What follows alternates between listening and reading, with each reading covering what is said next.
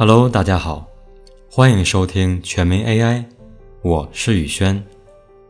上一期咱们提到了低成本打造人工智能产品，有一个方法就是使用开源数据集。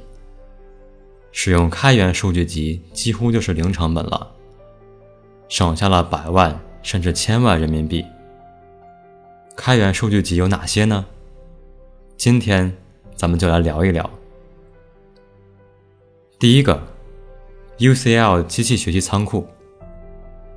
UCL 这个仓库到今天已经有四百七十六个开源数据集提供下载使用了。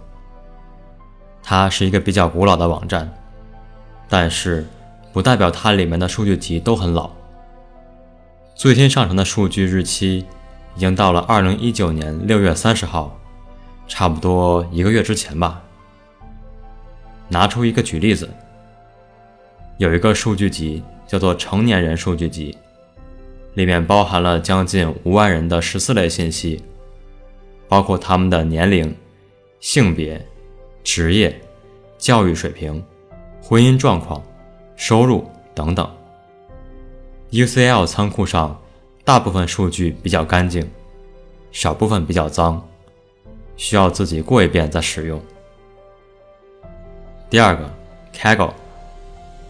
Kaggle 上面有将近两万个数据集，每个数据集都有一个社区，有人在社区上开源了算法代码，供你直接使用，也有讨论区，增加了开发者的交流。拿波士顿犯罪数据集举例子吧，这个数据集来源于波士顿警察局，收集了从2015年至2018年犯罪的数据。包含了犯罪时间、犯罪地点、犯罪类型等等。有人编写好了代码供你直接使用，把数据做成一张热度地图，用可视化的方法向你展示在哪条街上停车最容易被偷，哪个地点最容易被抢劫，哪里纵火案频发。在前人的基础上，你可以使用神经网络做点别的，比如。使用你自己的数据，将你所在的城市犯罪率可视化，或者预测一下明天在哪里会有人打架。第三个，Coco 数据集，做图像的应该都用过这个数据集，它不是那个奶茶店，而是物体识别。这个数据集质量非常高，包含了三十三万张图片，其中。二十万张都人工做了标签，物体的类别呢有八十类，基本是一些常见的物体，比如人、车、长椅、猫、狗、手提包、马桶、泰迪熊等等。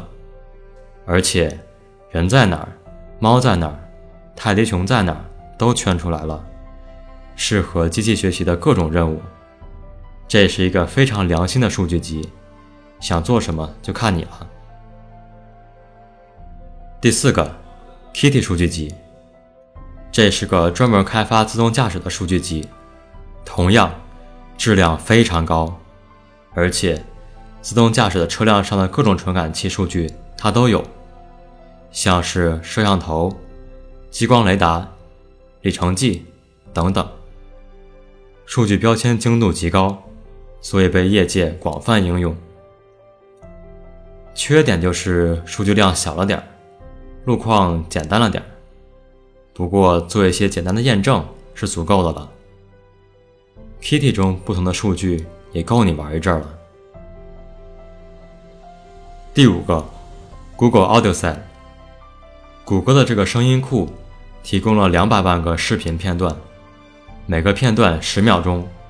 全部使用人工标注员打上标签，这是一个非常精确，并且涵盖广泛的声音数据集，里面包含了六百三十五种声音类别标签，火车驶过的声音，婚礼现场的声音，滑冰的声音等等，涵盖范围非常广泛。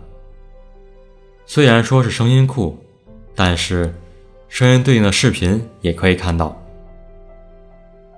如果你对开源数据集感兴趣，可以从上面几个入手，在之后的探索中，你能发现有很多有意思的数据集，比如这个朝鲜导弹实验数据集。这个数据集涵盖了朝鲜发射的重量五百千克、射程三百公里以上的导弹的所有数据，包含了发射日期、导弹名称、类型、发射基地名称、成功还是失败等等。这个数据集虽然对目前的商业甚至学术研究没有多大意义，但是做一些数据分析，或者使用神经网络训练一下。还是很有意思的。公开数据集数量很多，而且免费，但是有一点一定要注意：大部分的开源数据集免费是有条件的，免费仅限于学术研究。如果是商业的话，还需要好好读读使用条款，避免日后出现纠纷。毕竟一个数据集价值百万甚至千万人民币，如果涉及到了赔偿。一定不是小数目。那么，这些数据集从哪里下载呢？大家可以使用搜索引擎，或者在公众号内回复“开源数据集”。好了，今天的节目就到这里了，咱们下期再见。